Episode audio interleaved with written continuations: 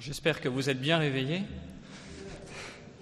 parce que nous avons un sujet euh, non seulement passionnant euh, à traiter ensemble, mais un sujet aussi qui nous concerne tous, sur lequel nous avons tous euh, des idées, des souffrances aussi parfois, et alors ça vaut le coup de rester éveillé jusqu'au bout.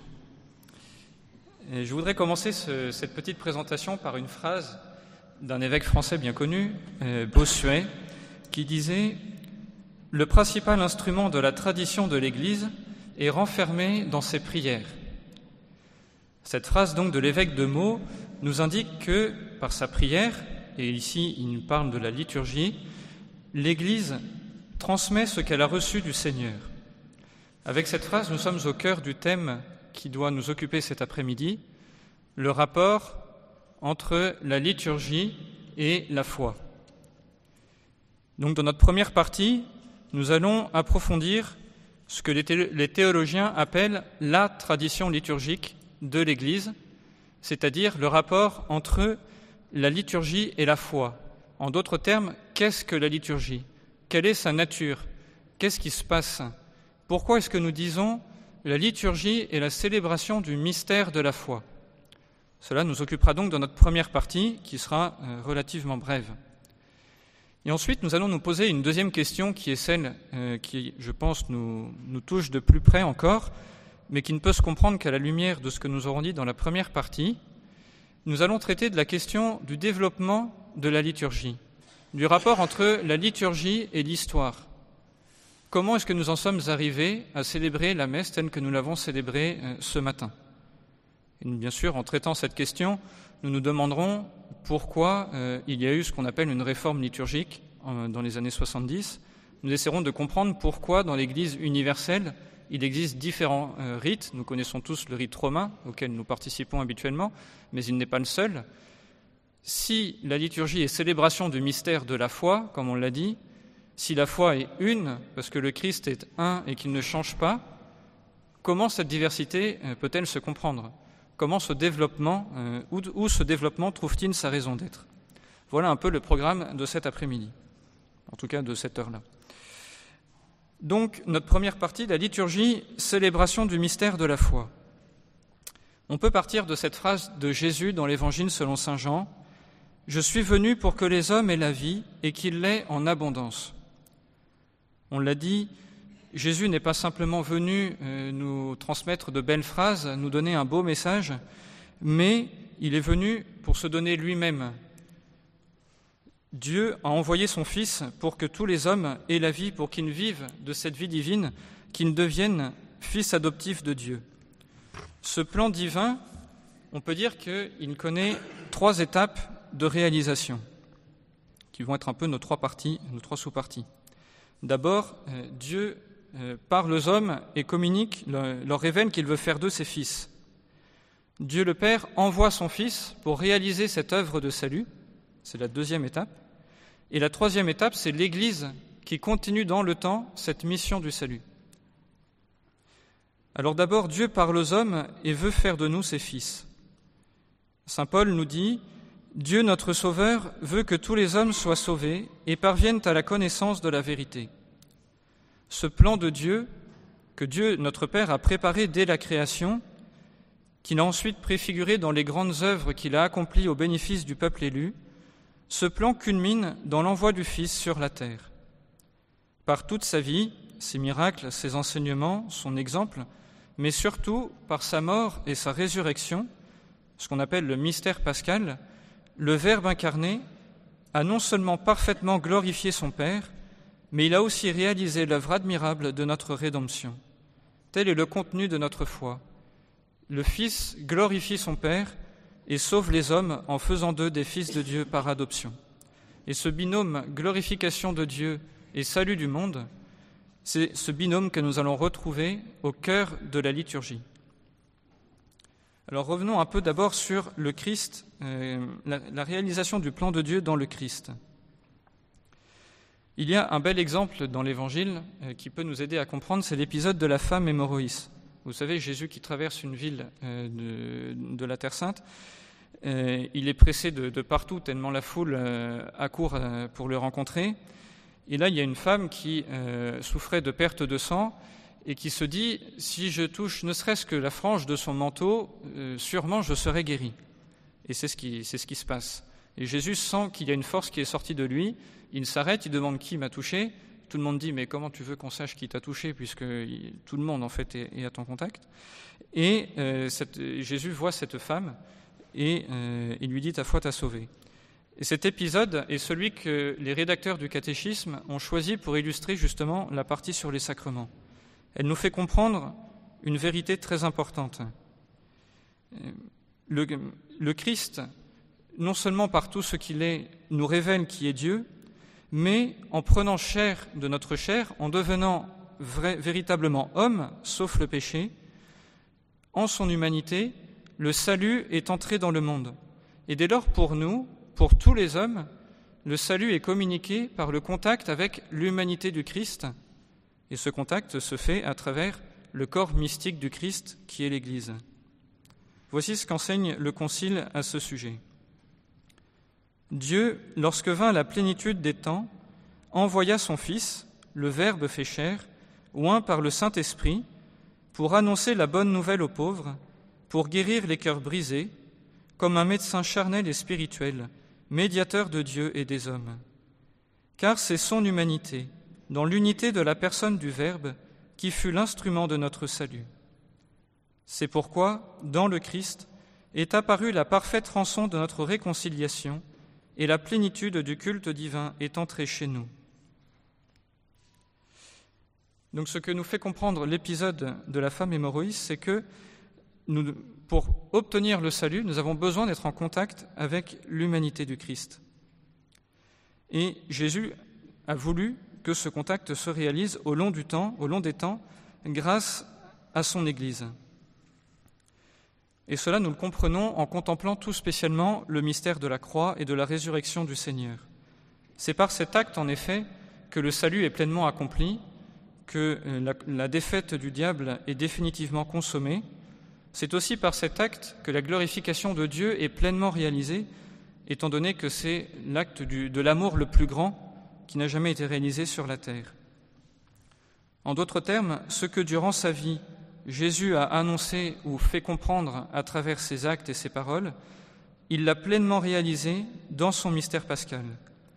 Et comme l'enseigne le catéchisme, ce mystère pascal cette fontaine de vie pour tous les hommes, comme on peut le comprendre à la lumière du mystère du cœur transpercé du Christ, Jésus n'a pas voulu qu'il soit enfermé dans les limites du temps.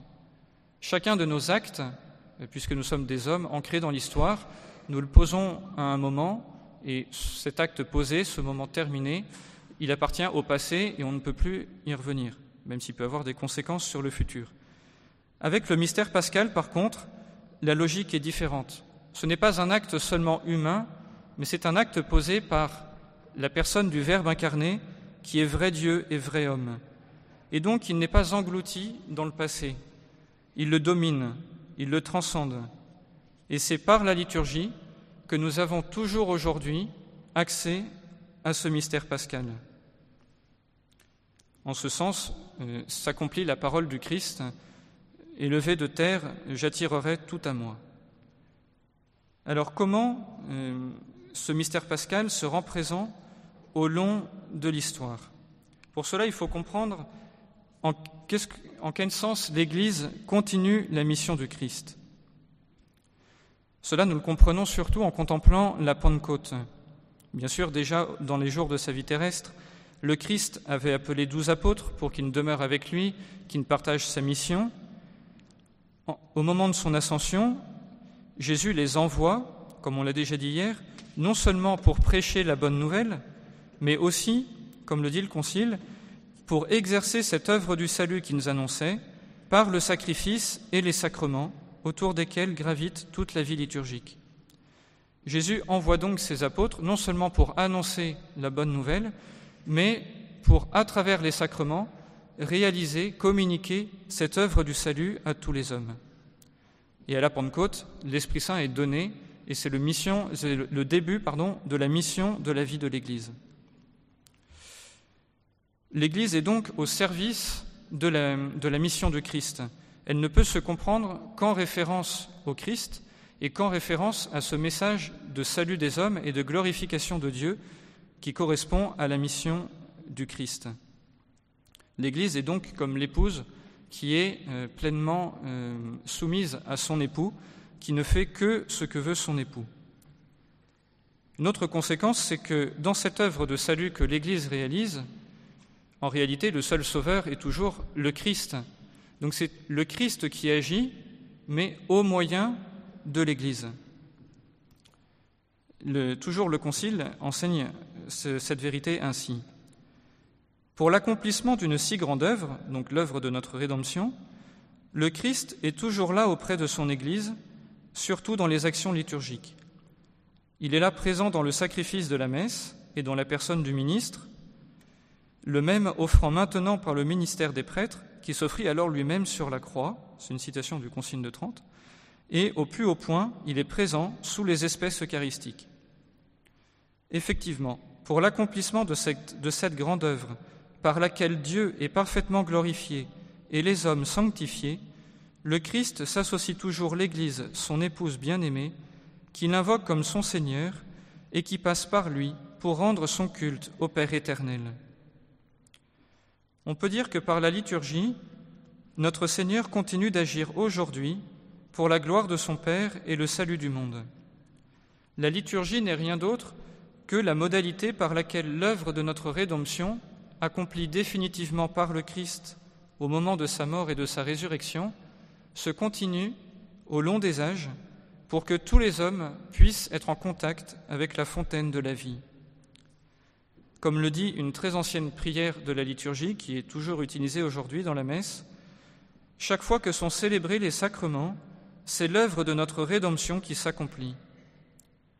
Le pape Saint Léon le Grand, au Ve siècle, disait ce qui était visible en notre Sauveur est passé dans ses mystères, c'est-à-dire dans les sacrements. Mais cette actualisation ne peut se faire que parce qu'il y a la médiation rituelle de l'Église. Il faut que l'Église, concrètement, pose les actes euh, du culte pour que le Christ puisse être euh, rendu présent et agir. Et quand on dit l'Église, quand on dit que le Christ s'adjoint l'Église pour que cette œuvre de la rédemption soit accompli au long des âges, on parle de toute l'Église. Donc l'Église, euh, peuple hiérarchique, comme dit Lumen Gentium, l'Église, corps mystique du Christ, où il y a la tête, donc le Christ, et puis les pasteurs, mais, où il y a aussi les membres, donc les fidèles baptisés, confirmés, qui ont leur rôle dans la liturgie. Et ce rôle est développé dans Lumen Gentium, pour ceux qui voudraient approfondir. Je, vous lis comment le catéchisme résume ce que nous venons de dire. C'est toute la communauté, le corps du Christ, uni à son chef, qui célèbre. Les actions liturgiques ne sont pas des actions privées, mais des célébrations de l'Église, qui est le sacrement de l'unité, c'est-à-dire le peuple saint, réuni et organisé sous l'autorité des évêques, donc l'Église euh, dans son entier. Dans les célébrations liturgiques, chacun, ministre ou fidèle, doit donc s'acquitter de sa fonction en faisant totalement et seulement ce qui lui revient. Donc le catéchisme rappelle que euh, dans la liturgie, c'est le Christ total qui agit, donc le Christ et les membres du corps mystique du Christ, ceux qui sont vivants sur la terre, ceux qui sont au purgatoire, ceux qui sont euh, vivants dans la liturgie céleste. Et dans la liturgie, chacun agit selon le rôle qui lui revient en fonction soit du sacrement du baptême et de la confirmation, soit du sacrement de l'ordre. Donc ce petit rappel qui recoupe des choses que nous avons déjà entendues depuis le début de cette session nous aide à comprendre le lien entre euh, la liturgie et le Christ. Pour nous, euh, chrétiens, la liturgie ne s'enracine pas d'abord dans la dimension euh, religieuse naturelle de l'homme, les ethnologues ont déjà pu remarquer que tous les peuples à peu près avaient développé des formes de culte plus ou moins complexes au cours de l'histoire. Au contraire, pour nous, la liturgie vient d'en haut, elle vient du Christ. Et le seul véritable et complet acte liturgique, on pourrait dire, c'est le mystère pascal de la mort et de la résurrection du Christ. Et c'est ce grand don que le Seigneur a confié à son Église pour qu'elle l'actualise, qu'elle le rende présent au cours des âges, afin que tous les hommes puissent, comme on l'a dit au début, recevoir la vie que le Christ est venu nous donner. Alors, jusque-là, nous avons parlé de la liturgie en général avec l'aide du Concile et puis du catéchisme.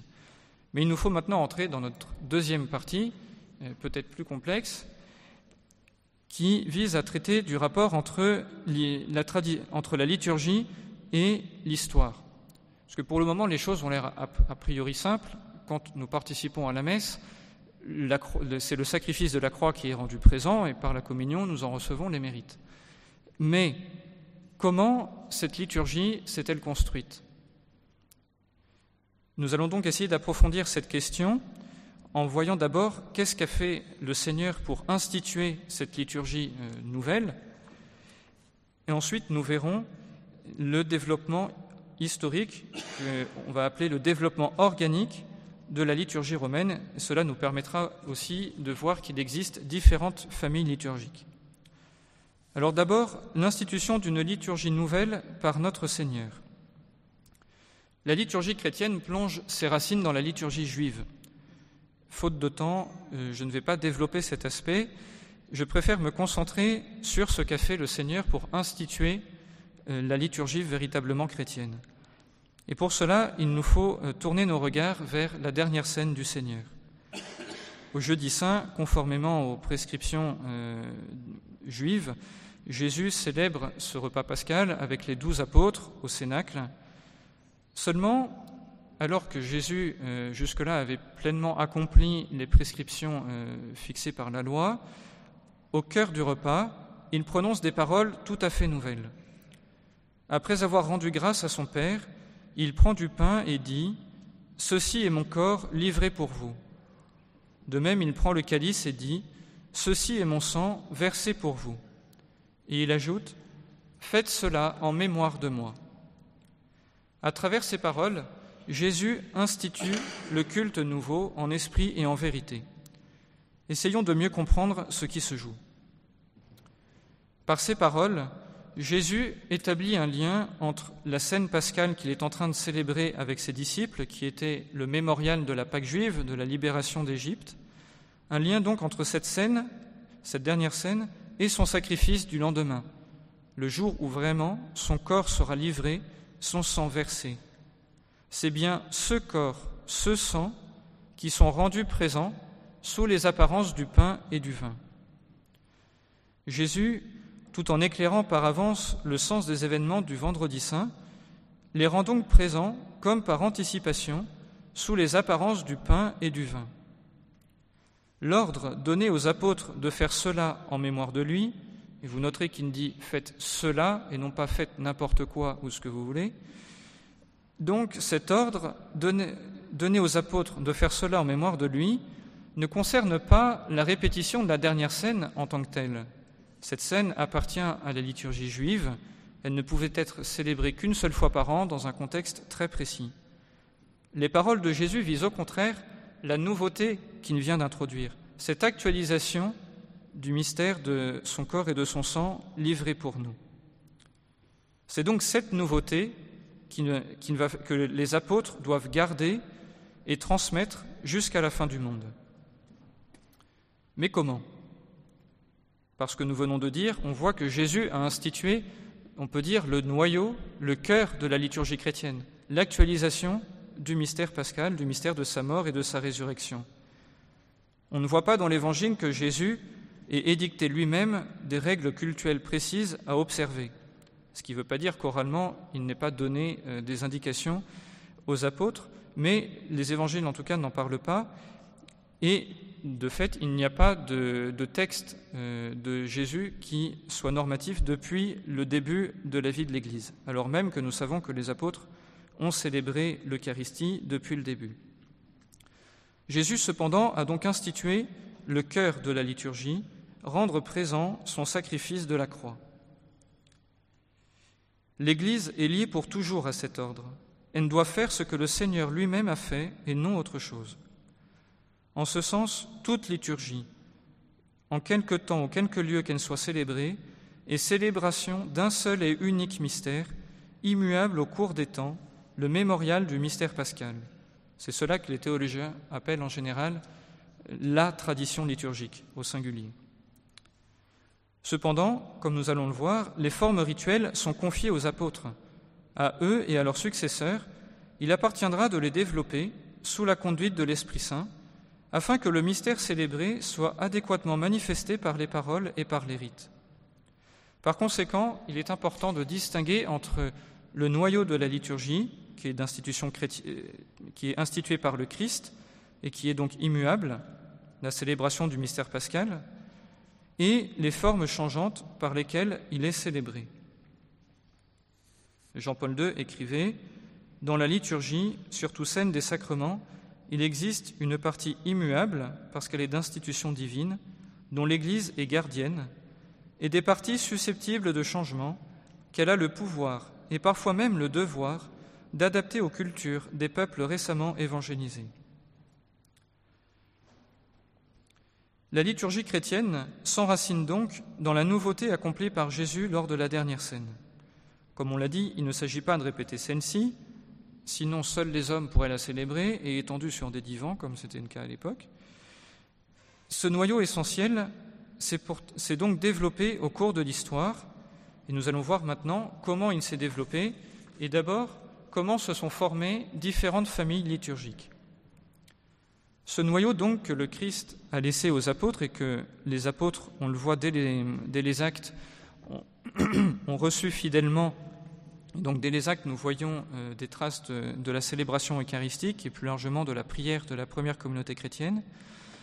Ce noyau va se retrouver confronté aux différentes cultures dans lesquelles l'Église euh, est envoyée en mission. Les sources les plus anciennes que nous ayons, il n'y en a pas beaucoup, mais il y en a quand même, témoignent d'une grande diversité dans la célébration primitive. Certains parlent même d'une première phase de la liturgie, de cette première phase, comme étant scène de la liberté et de l'improvisation. Ici, il faut faire une petite précision, parce que quand on dit improvisation, on imagine que ça veut dire que celui qui préside dit les choses comme ça lui vient.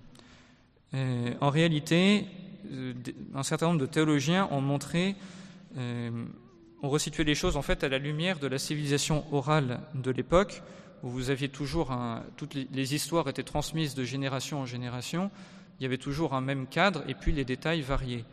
En réalité, quand on regarde de près les, les témoignages que nous avons de cette époque, quels que soient les lieux que nous regardons, la liturgie chrétienne est toujours structurée de la même manière. Il y a donc un cadre qui s'est diffusé des apôtres jusqu'aux différentes églises qui nous ont fondées, et qui était normatif pour tout le monde, liturgie de la parole, Eucharistie, les paroles de l'institution, etc. Mais il n'y avait pas de texte euh, écrit, on est aussi à l'époque des persécutions, c'était donc dangereux de mettre par écrit les habitudes de la communauté, et donc il est vrai que le texte de la plupart des prières n'était pas euh, fixé par écrit. Mais voilà, à l'époque d'une civilisation orale, on était beaucoup plus capable de se transmettre euh, des textes, ou en tout cas des cadres, qui euh, empêchait euh, la libre improvisation de, peu, de faible qualité.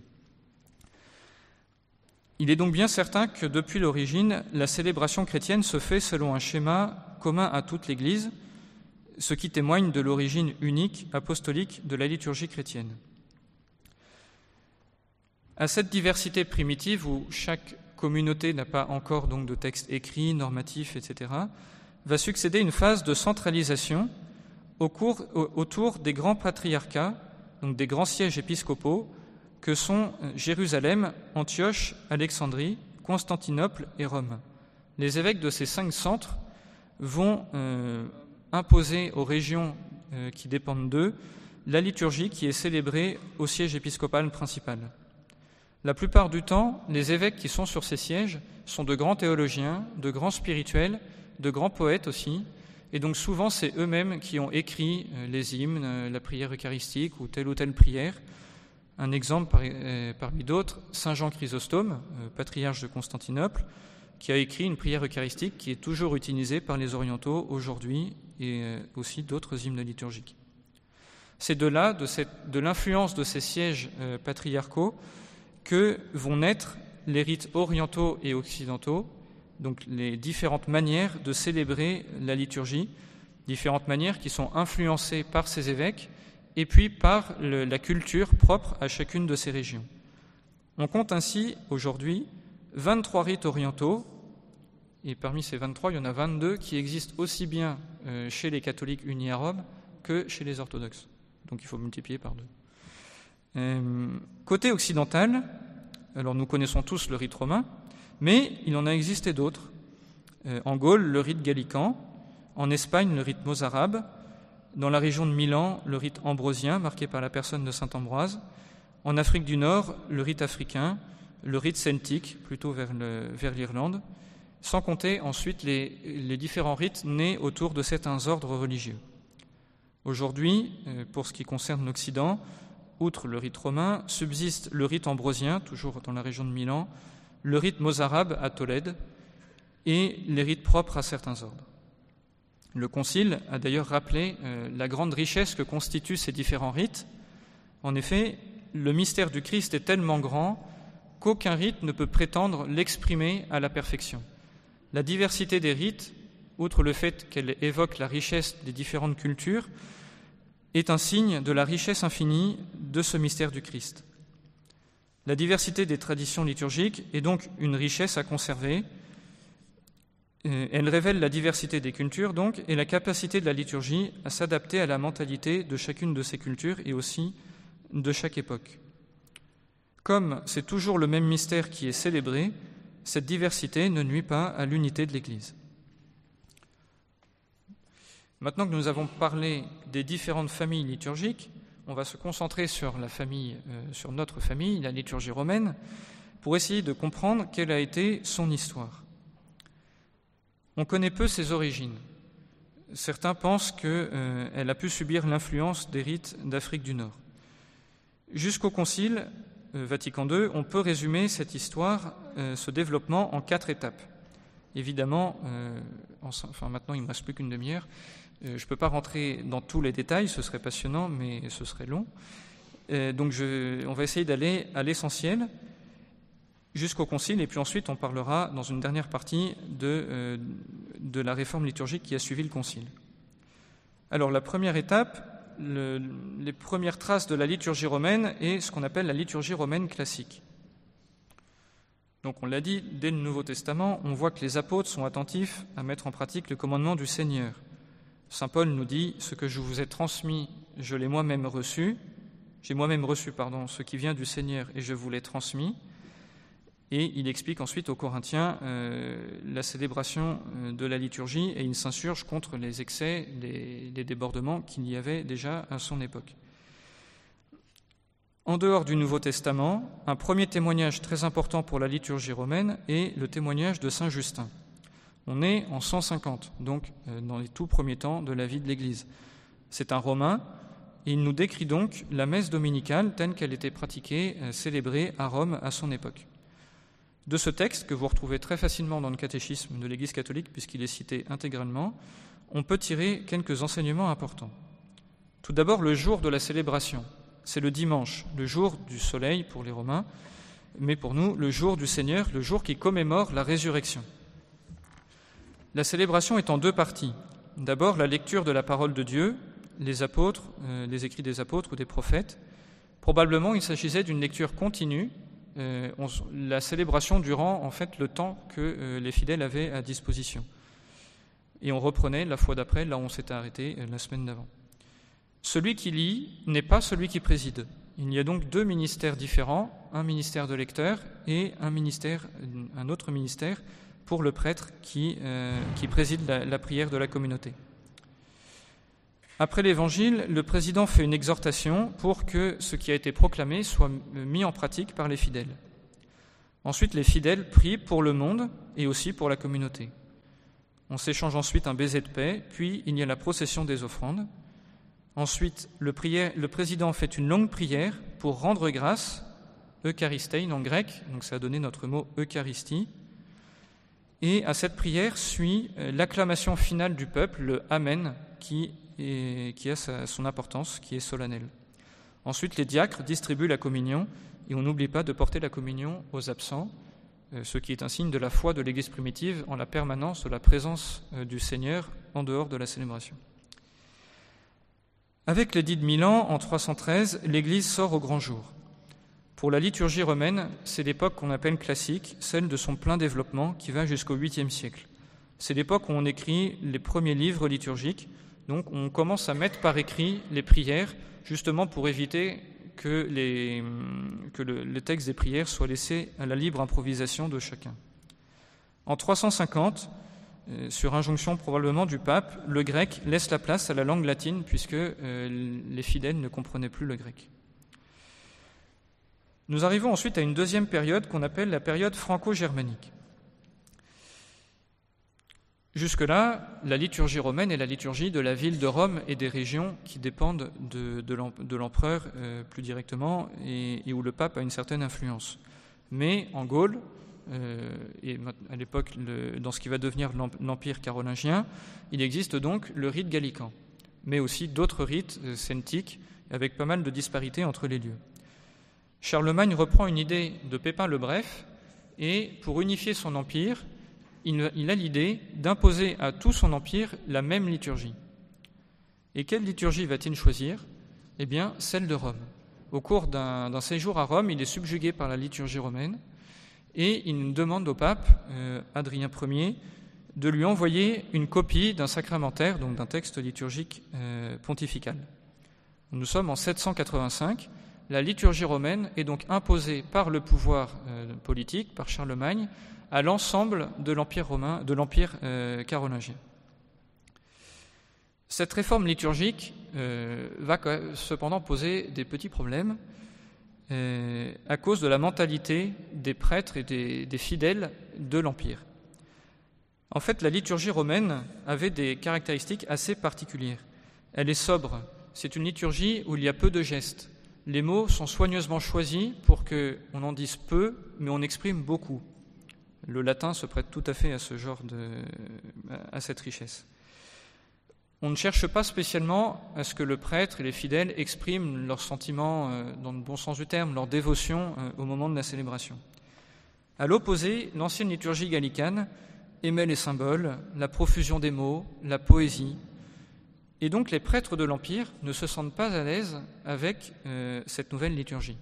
Sans compter que le texte qui leur a été envoyé est le texte de la liturgie pontificale, donc prévu pour le pape et tout ce qu'on va appeler la cour pontificale.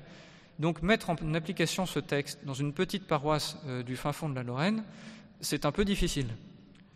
Et donc l'œuvre de Charlemagne menace de, s'échouer. Deux conseillers de Charlemagne euh, comprennent la situation et vont proposer une solution. Alcuin, Alcuin et Saint Benoît d'Agnan vont euh, intégrer aux éléments romains certains des éléments locaux pour permettre que euh, le prêtre et les fidèles euh, de l'Empire ne soient pas dépaysés. On voit donc arriver dans la liturgie de nouvelles prières qui vont permettre surtout aux célébrants d'exprimer sa foi. Notamment, à plusieurs reprises dans la liturgie, c'est des prières que le prêtre va dire à voix basse, qu'on appelle les apologies, qui expriment son indignité, et il appelle à l'aide la grâce de Dieu pour célébrer dignement. On va chercher à ce que tous les gestes de la liturgie soient accompagnés d'une prière pour que le prêtre puisse vivre ce qu'il fait.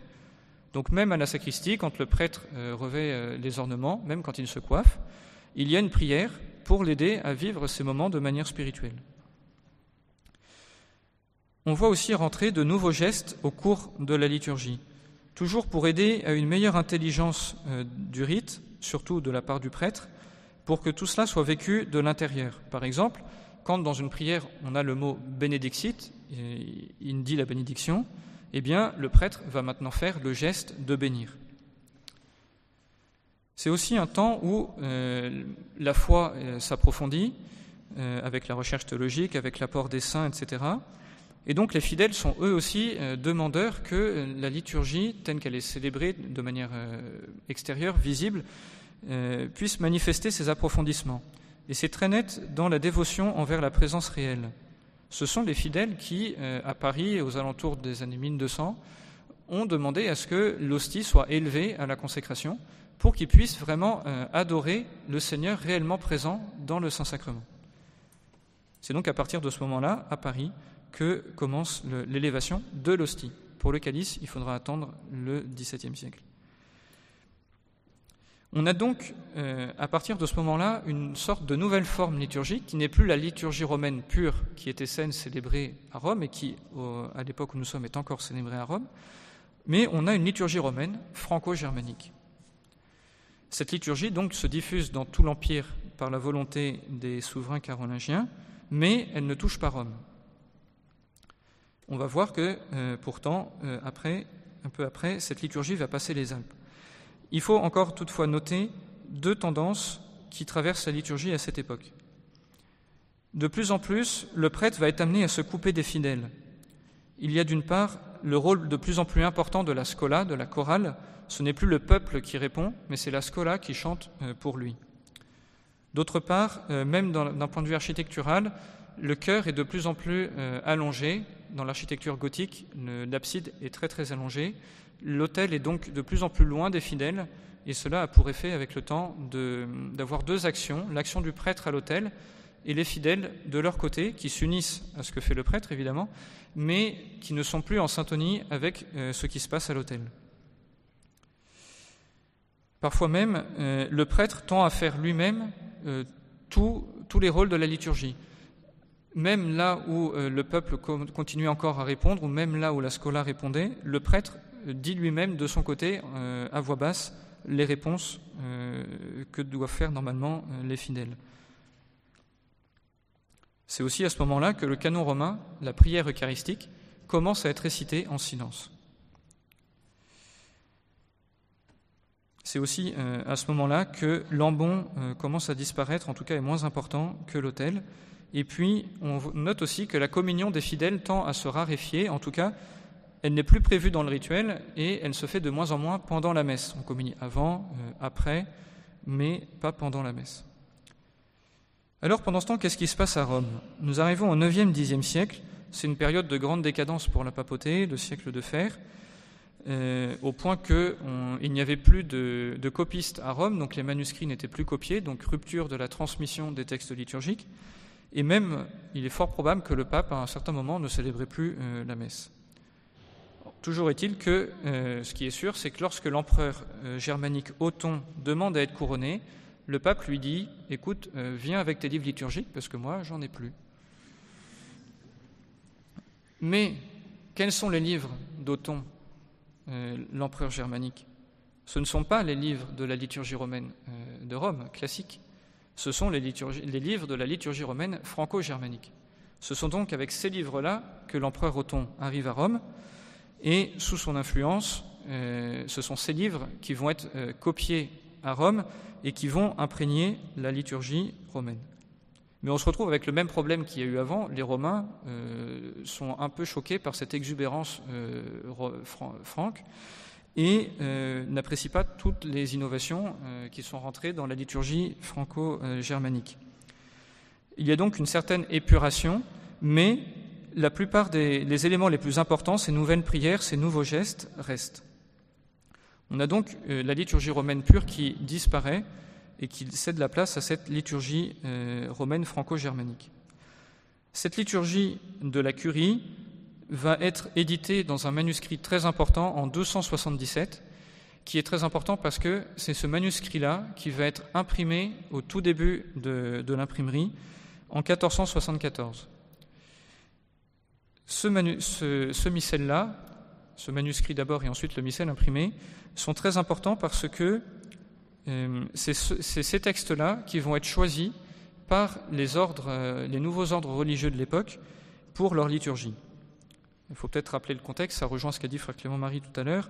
On est au XIIIe siècle, c'est l'époque des communautés nouvelles, comme on dirait aujourd'hui, euh, donc l'époque de la naissance des dominicains, des franciscains, et c'est surtout eux dans le domaine de la liturgie qui vont nous intéresser. Ces communautés se distinguent des autres parce que, entre autres, elles recrutent euh, dans toute l'Europe des, religieux qui ne sont plus attachés à un seul lieu, mais qui sont missionnaires. Donc ils ont le défi de maintenir l'unité de l'ordre euh, tout en, recrutant euh, dans tous les pays et en, s'adressant à, tous les, hommes de l'Empire. Et donc, pour euh, favoriser cette unité, aussi leur unité interne, parce que quand ils se retrouvent en chapitre, il faut bien qu'ils puissent prier tous de la même manière, ils décident d'adopter le missel en vigueur à Rome. Donc le missel de la curie romaine, publié une première fois en, 1277 et ensuite imprimé en 1474. Et donc avec eux se diffuse dans toute l'Europe pour la première fois un missel euh, imprimé à partir du, XVe siècle, euh, qui donc limite les erreurs de copie, etc., et qui va commencer un certain mouvement d'uniformisation de la liturgie. Et c'est comme ça qu'on arrive à l'époque du Concile de Trente. À ce moment-là, la liturgie connaît, on peut dire, une certaine période de décadence, notamment à cause des erreurs protestantes. paradoxalement, la diffusion de l'imprimerie, si elle a permis aux franciscains de se doter d'un texte unique euh, pour leur liturgie, euh, elle a aussi favorisé la multiplication des erreurs. À l'époque, euh, c'était assez facile de, se tromper dans l'impression. Et donc, la qualité des missels et des textes liturgiques s'en est ressentie. Plus profondément, comme il n'y avait pas de missel imposé euh, officiellement par la, hiérarchie de l'Église dans toute l'Europe, certains avaient tendance, euh, en étant influencés par les erreurs protestantes, à transformer certaines prières pour les réécrire à la lumière des idées en vogue euh, popularisées par Luther et, et ceux qui pensaient comme lui. Donc, pour remédier à cela, le Concile de Trente s'est penché sur la question liturgique. Il l'a fait en deux sens. Euh, dans le concile en lui-même, les pères ont défini de manière très précise les sacrements. C'est le premier concile, on peut dire, qui définit la liste euh, des sacrements, et puis en offrant un enseignement très clair sur le contenu de chacun des sept sacrements. Ils ont aussi demandé à ce que le pape euh, publie un missel qui vaudrait pour toute la chrétienté. Ce missel sera donc promulgué par Pie V en 1570. Pour le préparer, une commission fut mise en place. Elle procéda à une révision du calendrier liturgique pour que le dimanche revienne à la première place. On mit aussi une certaine limite aux messes votives, c'est-à-dire aux messes qui font mémoire d'un aspect du mystère de la foi, le précieux sang du Christ par exemple. On a supprimé un certain nombre de séquences, ces textes poétiques qui sont inclus dans la liturgie comme une méditation sur le mystère qu'on célèbre tel ou tel jour. On a aussi réordonné les gestes et les prières que le prêtre dit à voix basse. Pie V, dans le texte qui promulgue ce, missel, a résumé ce travail d'une expression importante qu'il faut retenir. Euh, en latin, il dit que cette œuvre, que cette réforme veut œuvrer ad pristinam sanctorum patrum normam, en vue de restaurer les normes reçues des saints pères, des pères de l'Église. Le travail qu'a fait donc Saint Pie V et la commission qu'il avait mis sur pied n'a pas été un travail d'invention, de, création, de créativité, mais un travail de restauration, une sorte d'examen de conscience, si on peut dire, à la lumière de, la tradition reçue des pères de l'Église, en vue de restaurer, d'enlever, d'ajouter certaines choses euh, qui avaient pu disparaître avec le temps, afin que la liturgie soit toujours plus euh, digne et qu'elle soit vraiment l'expression du mystère de la foi. D'un point de vue de la manière de célébrer, il y, a, peu de différence avec le missel de 1474. C'est surtout dans l'architecture que euh, les, différences se font sentir. Tout à l'heure, on a parlé de ces églises gothiques au cœur, à l'abside très allongée. L'architecture qui naît avec l'art de la, réforme catholique et verra au contraire euh, un rapprochement de l'autel afin d'aider les fidèles à participer à l'action liturgique. Donc ce missel de 1570, c'est lui que l'on nomme parfois, euh, de manière, euh, comme le dit Benoît XVI, euh, un peu impropre, le missel de Saint Pie V. Elle est impropre parce que Saint Pie V n'a pas voulu créer un nouveau missel. Il a simplement purifié ce qu'il fallait purifier et surtout imposé pour la première fois à toute la chrétienté occidentale un texte normatif. Il a simplement permis que là où il y avait une liturgie plus vieille euh, de 200 ans, donc antérieure aux erreurs de Luther, on puisse garder les usages. Euh, ce qu'il faut remarquer, c'est qu'en fait, même les églises qui auraient pu se prévaloir de ce privilège ne l'ont pas fait et ont adopté la liturgie romaine, sauf à Tolède pour le rite mozarabe. Ce missel est donc lui qui a été utilisé euh, jusqu'au Concile Vatican II, même si diverses corrections lui ont été apportées au cours de l'histoire. Clément VIII en 1604, d'autres en 1634, en 1914 et enfin Jean XXIII en 1962. Comment donc sommes-nous euh, arrivés ensuite à l'œuvre du Concile? L'idée d'une réforme liturgique était, euh, dans l'air depuis euh, plusieurs, plusieurs décennies, plusieurs siècles même. Déjà, le pape Benoît XIV, au XVIIIe siècle, avait créé une commission de réforme qui n'avait pas pu aboutir.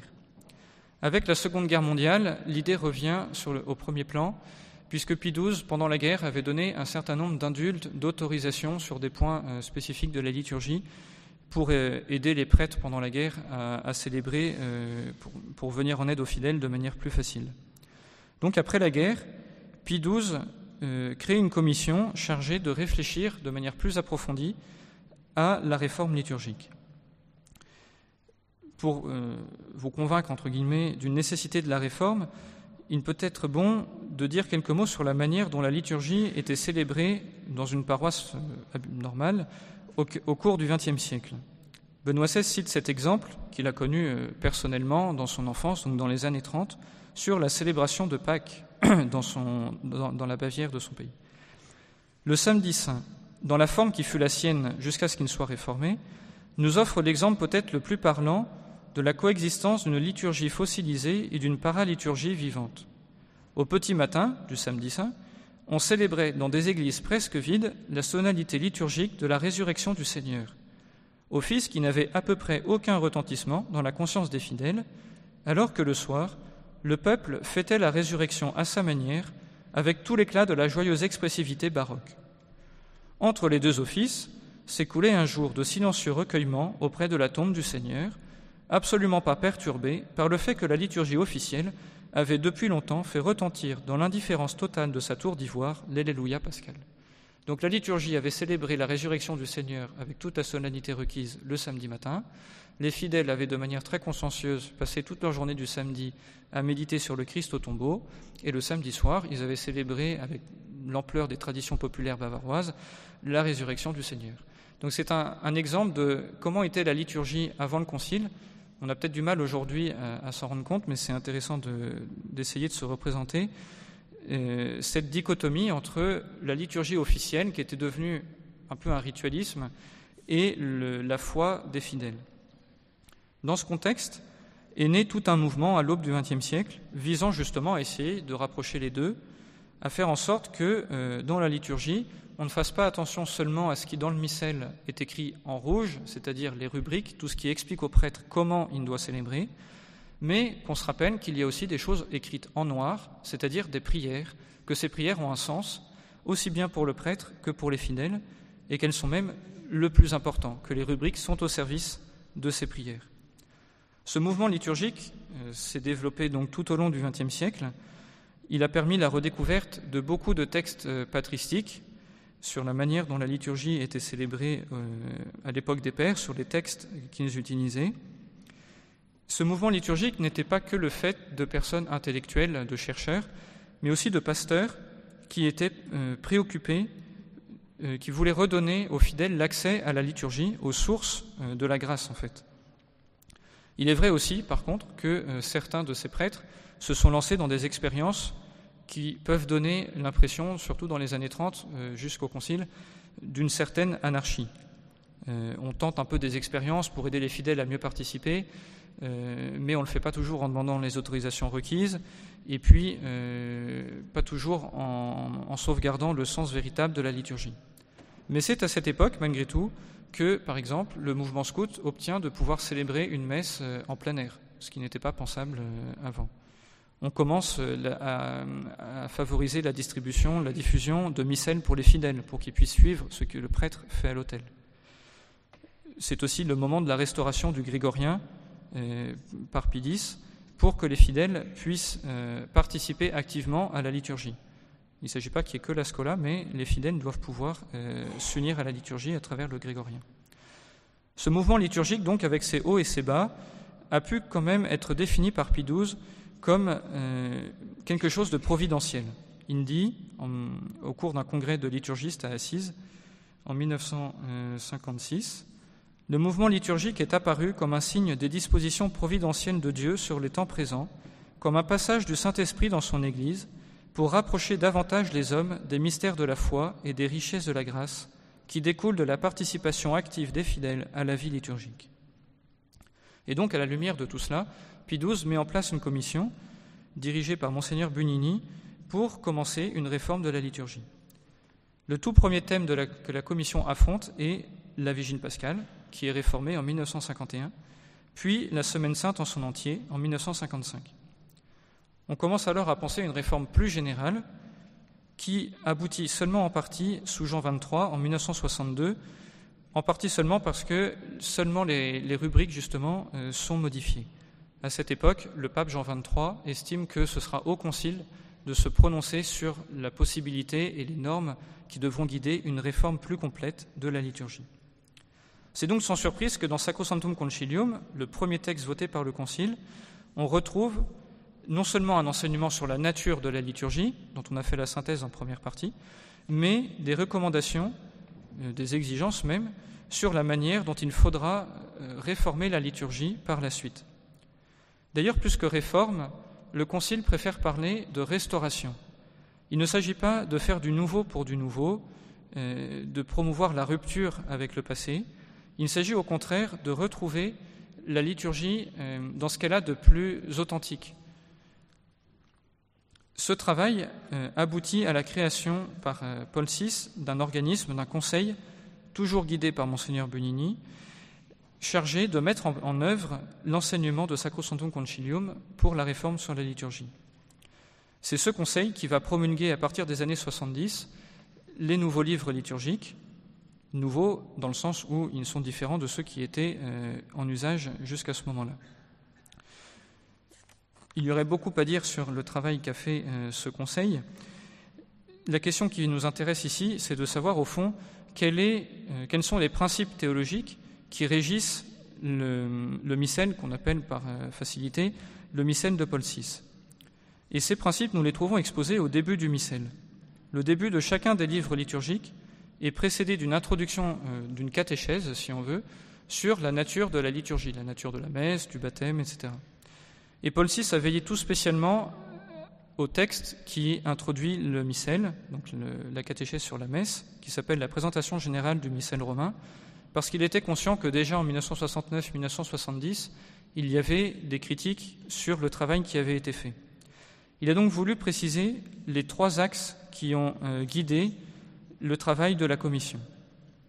Le premier axe est celui-ci. Le missel euh, qui est promulgué témoigne d'une même foi. C'est-à-dire, euh, le renouveau liturgique promu par le Concile professe la même foi en ce qui concerne, et les trois points sont mentionnés explicitement par Paul VI, la messe comme un saint sacrifice, la présence réelle dans l'Eucharistie, le sacerdoce ministériel distinct essentiellement du sacerdoce commun des fidèles. Le deuxième point est un rappel ce nouveau missel s'insère dans une tradition liturgique ininterrompue. Et là, euh, Paul VI reprend la phrase de Saint Pie V pour faire comprendre l'état d'esprit de ceux qui ont travaillé à cette réforme liturgique. Eux aussi entendent euh, imiter le travail qui a été fait après le Concile de Trente et restaurer la liturgie à la lumière de la théologie des Pères. Enfin, troisième axe, s'adapter aux nouvelles conditions. Le pape ne nie pas les changements considérables que traverse la société du XXe siècle, et à cette lumière, il semble juste d'introduire quelques changements pour permettre à la liturgie de parler à l'homme d'aujourd'hui. Parmi eux, on peut mentionner l'usage plus large de la langue vernaculaire, la plus grande possibilité de communier sous les deux espèces, l'encouragement à communier pendant la messe et la rédaction de messes pour circonstances diverses afin de pouvoir accompagner la vie des hommes, le travail, la prière, la paix, textes qui sont basés sur l'enseignement de Vatican II, notamment Gaudium et Spes. C'est donc sur ces principes que les, les, nouveaux textes liturgiques ont été réfléchis. Ils ne se considèrent donc pas euh, en opposition, en rupture avec la tradition qui les précède, mais comme une nouvelle étape du développement organique que nous avons retracé jusqu'ici. Et cette nouvelle étape ne se prétend pas être la dernière, mais celle de l'Église aujourd'hui et qui, appelle à son tour un autre développement. Pour terminer, on peut dire un mot sur justement euh, ce besoin d'un nouveau développement. Nous savons bien que ces belles idées dont nous venons de parler ne correspondent pas forcément à la manière dont la liturgie est vécue dans nos paroisses.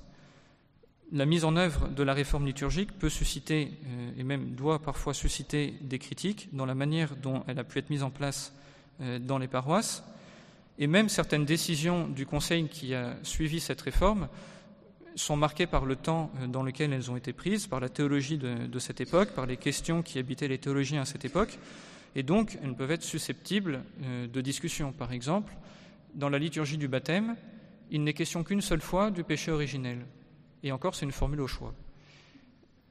Peut-être qu'un jour euh, viendra le temps où un pape décidera que, à cause de la nature même du sacrement du baptême, la mention du péché originel devrait être plus importante.